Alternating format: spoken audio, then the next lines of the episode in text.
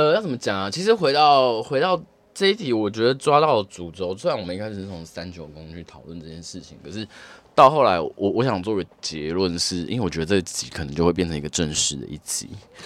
对，因为我们已经聊二十几分钟了，就是次要行星，也不是次要行星，就是离太阳系越远的行星，包括像是天王星、海王星跟冥王星。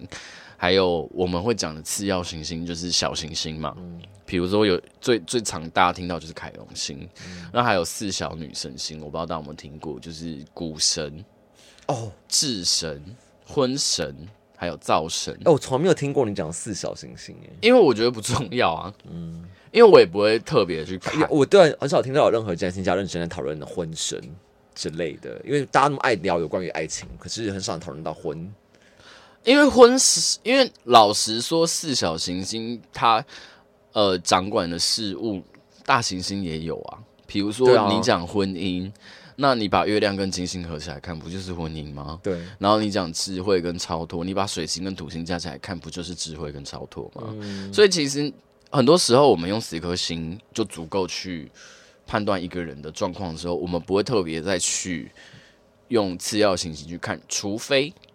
除非，就像我说的，你的三王星跟你的这些次要行星，它跟你的个人行星，个人行星就是日月水晶火这五颗星，有一些特别重要的作用，或者是这些次要行星或是三王星，它坐落在了一些特别的位置，嗯嗯，那我们才会认真的去分析它，嗯嗯，不然其实它。的作用其实可能 maybe 就是流年来的时候，它可能会起到一定程度的关键作用。嗯，可是它就是跟流年有关的事情。哦，对，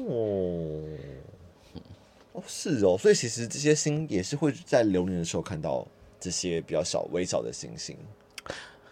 呃，当然，因为我流年还没有到很厉害啦，所以我没有办法告诉你说流年如果是这些星的话，它流年需不需要看？可是，嗯。如果流年有大行星，而且流年我们会去看木土天海冥嘛，嗯，就是这些行星是作用影响力更大，这些作用影响力更大的行星，如果跟你的次要行星有很紧密的相位的话，那就代表你在这一个次要行星要掌管领域上面一定会有事情发生啊，嗯，对啊，嗯，对啊，maybe 是一个结婚的时机点的判断呐、啊嗯，或者是你有什么哦，其实哦。需要智慧去转化的功课啊，嗯，或者是什么的，嗯，或者是像偶尔就是会看到有些人他的流年，嗯，他自己的凯王星有被对应到的时候，我就会跟他说，哎、欸，你自己有一些可能跟这个相关的议题，你可以趁这段时间去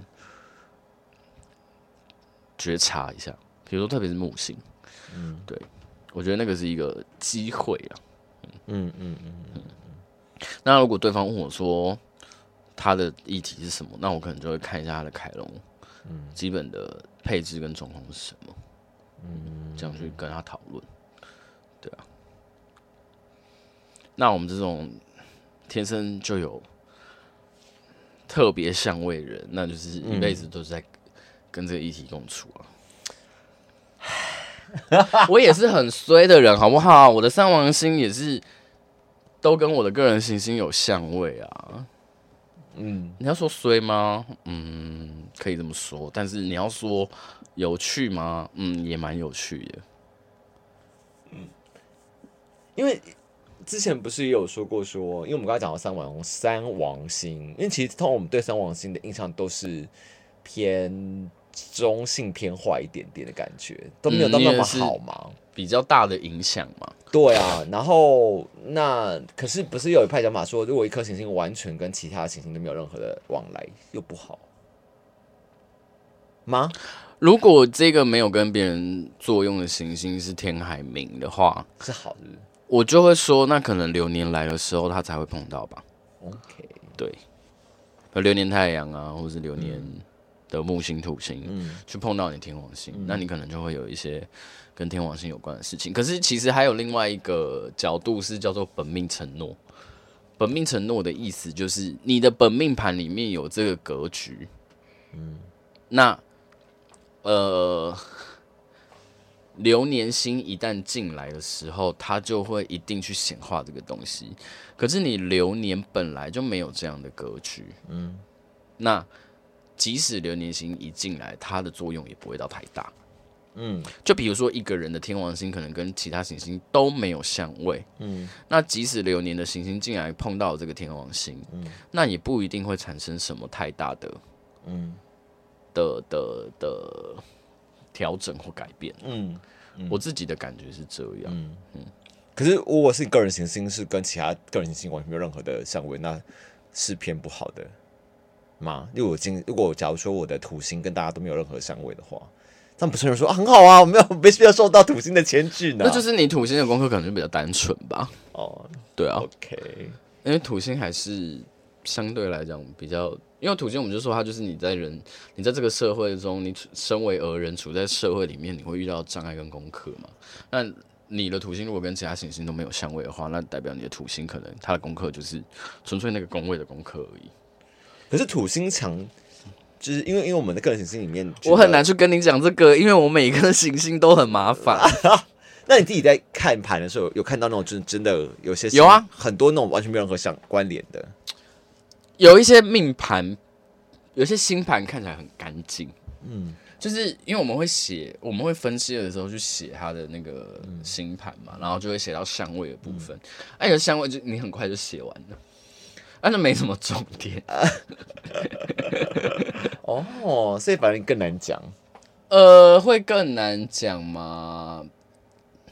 比较不复杂是真的，比较不复杂。可是你看，就变成是好。如果因为一个人他不可能所有行星都没有相位，嗯，他还是会有一些相位草跑出来。就是不管他是，你们会因为说啊，就是现在的香味变得很难了，就开始开始看一些就是次要香味吗？会看啊，可是因为不是认真讲，你所有特效全部开完，一定会有一些，一定会有啊，有而且要看你容许度抓对啊多大嘛。比如说，如果你容许度抓到十度，那就会很容易有香味啊。对啊，可是如果你容许度抓只抓到五度，那相对于你容许度抓到十度，嗯、它的那个它的那个呃限制又更。多了，他的那个关联性又更强了。就就是你要怎么去看，就是你要怎么去看一张盘，其实也跟一个人的个性有关。有些人他就是觉得一点点，他就觉得有有有有有差了，那可能那个容许度会抓特别松。那他的他的星盘，就是他在看别人星盘的时候，他的线一定相位的那些线一定比较多。嗯，可是像我就是一个比较中庸的人，嗯，那我的线相对于那些人来讲，一定就比较少。嗯，对，这就是。可是你说我的，我看别人的盘线比较少，那就代表他这两颗星一定没有相对的格局吗？也不一定啊。嗯，说不定我再抓松一点，他就线就跑出来了。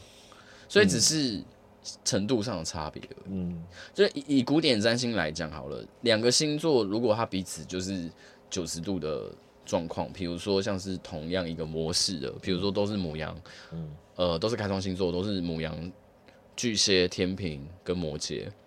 那你只要有行星在母羊跟天平，那他们就是一定是一百八。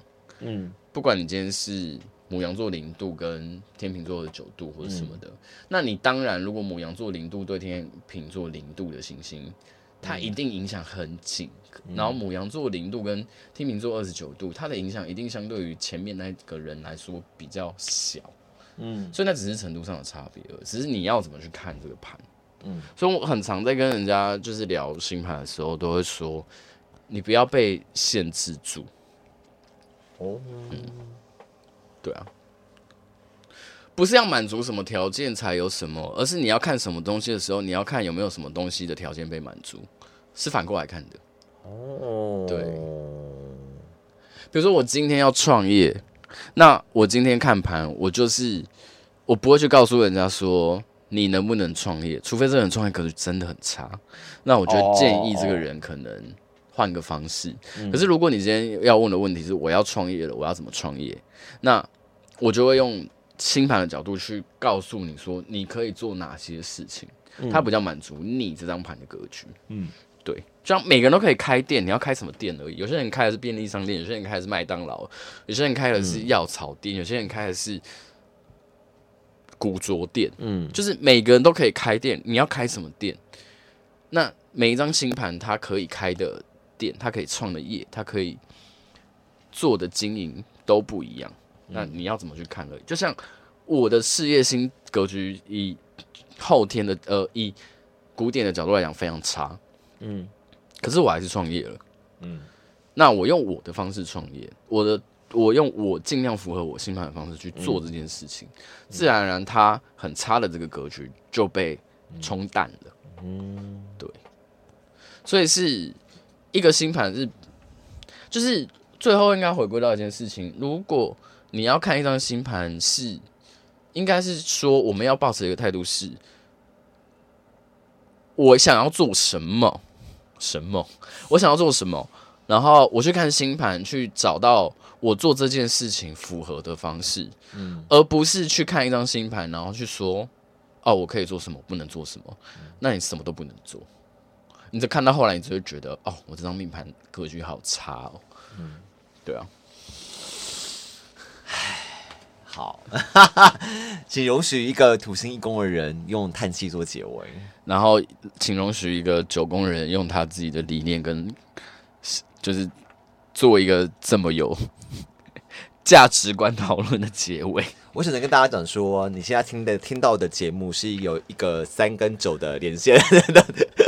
你是三九连线吗？没有，我跟你三九连线啊。我们有三九连线吗？呃，你你的工，我看一下你的三公，你三公，你我的三公没有，你我的三公没有，我的三，你去和我的三公没有星。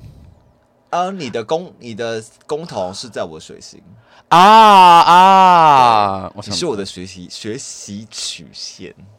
啊，我们是，我们都水星摩羯哦。你你来撞我的九宫啊？对，对，我是 top，你的那些星来撞我的九宫。OK，top 嘞，你不要再有，如果有人听这一集又要误会，我已经够烦了。